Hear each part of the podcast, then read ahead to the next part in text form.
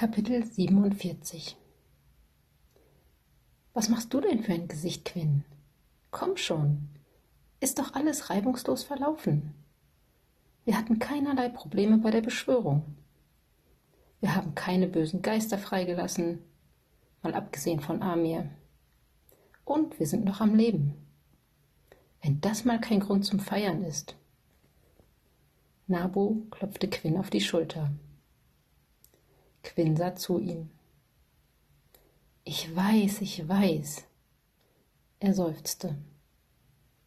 Aber genau das ist es ja. Sein Blick wanderte zu seiner rechten Hand, zu seiner von der dunklen Magie entstellten Hand. Es ist nichts geschehen. Ich habe die dunkle Magie beschworen und es ist alles gut gegangen. Ich konnte die Magie nutzen, ohne dass sie mich in die Dunkelheit gezogen hat. Beim Saugnapf eines Krakenquinn. Nabu schlug die Hände über dem Kopf zusammen. Das ist jetzt nicht dein Ernst, oder? Alles ist gut gegangen. Und das bereitet dir Sorgen? Mach dich mal locker.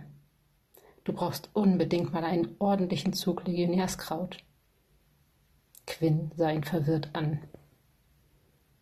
Jetzt guck doch nicht wie ein Knochenbutt an Land, gluckste Nabu. Ich habe nur einen Witz gemacht. Aber du solltest deinem Kopf echt mal ein bisschen Ruhe gönnen. Er wuschelte durch Quinns Haare. Quinn sah ihn ratlos an. Aber ich habe eine ruhende Seele. Leviathanenschied. Du sollst dich mal reden hören, unterbrach ihn Nabu. Mein Vater und eine ruhende Seele? Ha, dass ich nicht lache. Dieser vom Drachenschlund ausgeschissene Dreckskerl hat so viel Unsinn in seinem Leben getrieben, dass du der Zwischenwelt mit seiner Erweckung einen großen Dienst erwiesen hast. Er lachte auf. Und wenn du dir schon unbedingt Sorgen machen musst, dann mach dir lieber Sorgen darum, was die Götter davon halten, wenn sie sich nun mit Amirs Flausen herumschlagen dürfen. Quinn rang nach Worten, aber sie blieben ihm einfach im Hals stecken. Und da ist er wieder, unser Knochenbutt. Nabu warf ihm den Weinschlauch zu. Trink lieber mal einen ordentlichen Schluck und entspann dich. Ich zauber uns jetzt erstmal ein Festmahl, das seinesgleichen sucht.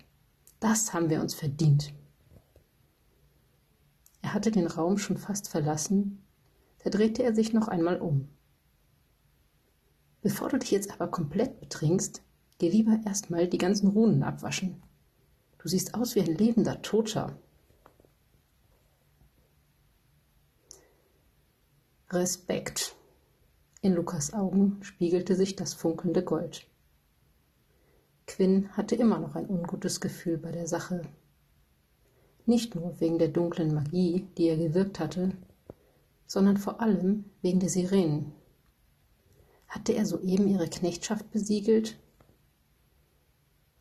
Was machst du denn für ein Gesicht? Du hast es geschafft. Niemand hat daran geglaubt, dass du es schaffen würdest. Selbst ich nicht. Wir alle haben uns die Zähne an diesem Scheißkerl von Nabu ausgebissen. Aber dir ist es gelungen. Luca musterte ihn. Wie hast du das gemacht? Ich habe ihn nicht bedroht, sondern war ehrlich zu ihm, lag es Quinn auf der Zunge. Stattdessen zuckte er mit den Schultern. Na schön, behalt es für dich. Ein Meisterdieb teilt seine Geheimnisse ja schließlich auch nicht. Luca grinste ihn schief an. Damit habe ich meinen Teil der Vereinbarung eingehalten. Ab jetzt seid ihr an der Reihe. Nun, das ist nicht ganz so einfach. Warum nicht? Quinns Gesicht verdüsterte sich. Du willst mich doch nicht schon wieder vertrösten. Ich warne dich, Luca. Natürlich nicht. Entspann dich. Lorenzo hat deine Freunde einfach nur in Sicherheit gebracht. In Sicherheit? Wovor? Quinn glaubte ihm kein Wort vor Luca gab den anderen Dieben ein Zeichen, den Raum zu verlassen. Sobald sie allein waren, wandte er sich mit gesenkter Stimme an Quinn. Hör mir jetzt genau zu. Er beugte sich über den großen Tisch. Aufgrund der Erfolge, die du durch mich erzielt hast, Quinns Augenbrauen schossen nach oben, hat Lorenzo mich in den inneren Kreis berufen. Eine große Ehre, ohne Frage. Aber wie sich herausstellt, auch eine große Bürde. Nun spuck es schon aus. Quinn fuhr sich unruhig durch die Haare. Die dunkle Bewegung. Sie hat uns den Degen auf die Brust gesetzt. Was soll das heißen? Was fordern Sie? Diese Spinner haben uns gedroht. Wenn wir uns ihnen nicht anschließen, werden sie Sordes in Schutt und Asche legen. Quinn wurde übel. Aber das lasst ihr euch nicht von ihnen gefallen, oder? Die dunkle Bewegung kann euch doch niemals das Wasser reichen. Natürlich nicht. Und doch können wir das Wagnis nicht einfach eingehen, Lorenzo dieser Gefahr auszusetzen. Ein ganzes Heer an dunklen Narren steht vor den Toren von Sordes, also haben wir die Barone und die Baronin sicherheitshalber auf ihre Schiffe gebracht. Dort sind auch deine Freunde. Es ist nur eine Sicherheitsmaßnahme. Niemand glaubt daran, dass. Wie komme ich zu meinen Freunden? unterbrach Quinn ihn. Luca hob eine Augenbraue. Ein Boot wird dich heute Nacht zu Lorenzos Schiff bringen. In Ordnung, ich werde Nabu holen. Dann bin ich wieder hier. Auf gar keinen Fall. Du wirst schön hier warten, bis du abgeholt wirst. Du willst mich festhalten? Es ist zu deinem eigenen Schutz. Es braucht nur irgendwer, etwas von der Lage mitzukriegen, und die ganze Stadt gerät womöglich in Aufruhr. Und das ist das Letzte, was wir gerade brauchen können zumal die dunkle Bewegung es ohnehin nicht wagen wird, uns anzugreifen. Quinn kniff die Augen zusammen. Ich werde Sordes nicht ohne Nabu verlassen. Luca knurrte. Was willst du nur mit diesem Bübchen? Das ist meine Sache. Kümmere dich lieber darum, Nabu hierher zu bringen. Sonst was? Luca lehnte sich lässig in seinem Stuhl zurück. Ich scherze nicht. Quinn spürte Wut in sich aufsteigen. Luca richtete sich wieder auf. Du willst dich nicht mit mir anlegen. In seinen Worten schwang ein drohender Unterton mit. Sollen wir es darauf ankommen lassen? Quinns Augen wurden schwarz, tiefschwarz. Kälte durchflutete ihn. Normalerweise hätte er sich dagegen gewehrt, aber in diesem Moment waren ihm alle Mittel recht, um Luca zum Einknicken zu bewegen. Luca wurde blass. Schon gut, er hob beschwichtigend die Hände. Schon gut, bei den Göttern beruhige dich, ich werde ihn holen lassen. Ich will ihn sehen. Er soll hier bei mir warten. Luca schnaubte. Das wird Lorenzo nicht gefallen. Das ist mir sowas von egal. Bring ihn her. Luca fluchte und rief dann nach seinen Wächtern. Holt Nabu. Was? Seid ihr heute alle taub? Macht einfach, was ich euch sage, oder ich überlege mir, euch am nächsten Turm aufhängen zu lassen. Ich habe kein gutes Gefühl bei der Sache, Quinn. Nabu schüttelte den Kopf. Unruhig beobachtete er, wie die Ruder des kleinen Boots ins schwarze Wasser glitten und mit leisem Plätschern wieder auftauchten.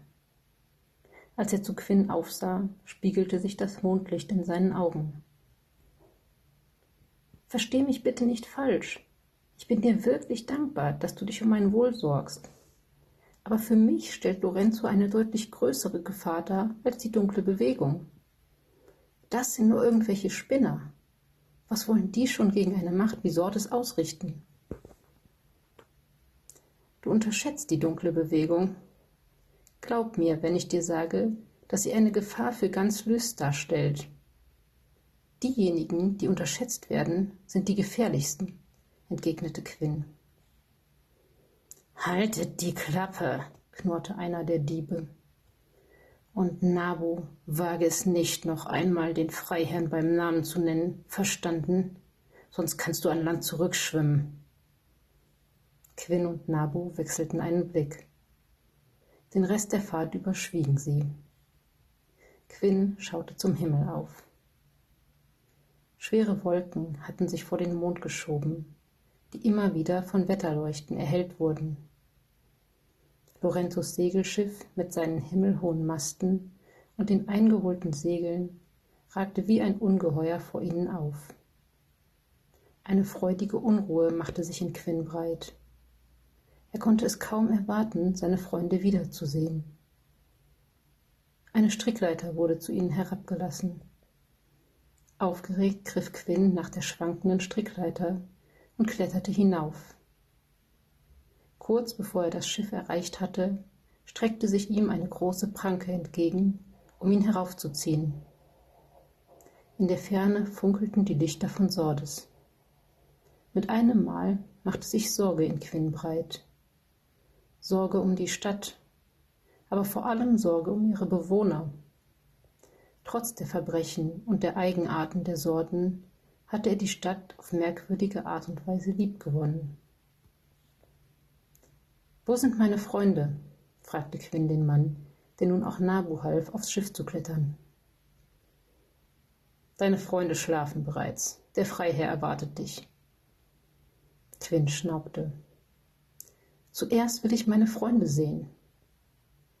Der Mann beugte sich zu ihm herunter. Das Licht einer Laterne erhellte sein Gesicht. Hör mir jetzt genau zu, Entweder du gehst jetzt direkt zum Freiherrn oder er blickte aufs Meer. Du gehst eine Runde schwimmen. Wir haben hier für so eine Scheiße keine Zeit. Glaube meinen Worten oder erzähle den Fischen von deinem Unmut. Quinn knirschte mit den Zähnen, nickte dann aber. Was passiert mit Nabu? Wir bringen ihn zu deinen Freunden. Quinn wollte etwas erwidern, schluckte es aber herunter, als er den Gesichtsausdruck des Mannes sah, und nickte schließlich. Quinn! Nabu sah ihn flehend an. Dir wird nichts geschehen, erwiderte Quinn mit wenig überzeugender Stimme. Er wandte sich dem bärbeißigen Mann zu, der ihn mit seinem Körperbau an Torwald erinnerte. Also dann, bring mich zu deinem Herrn.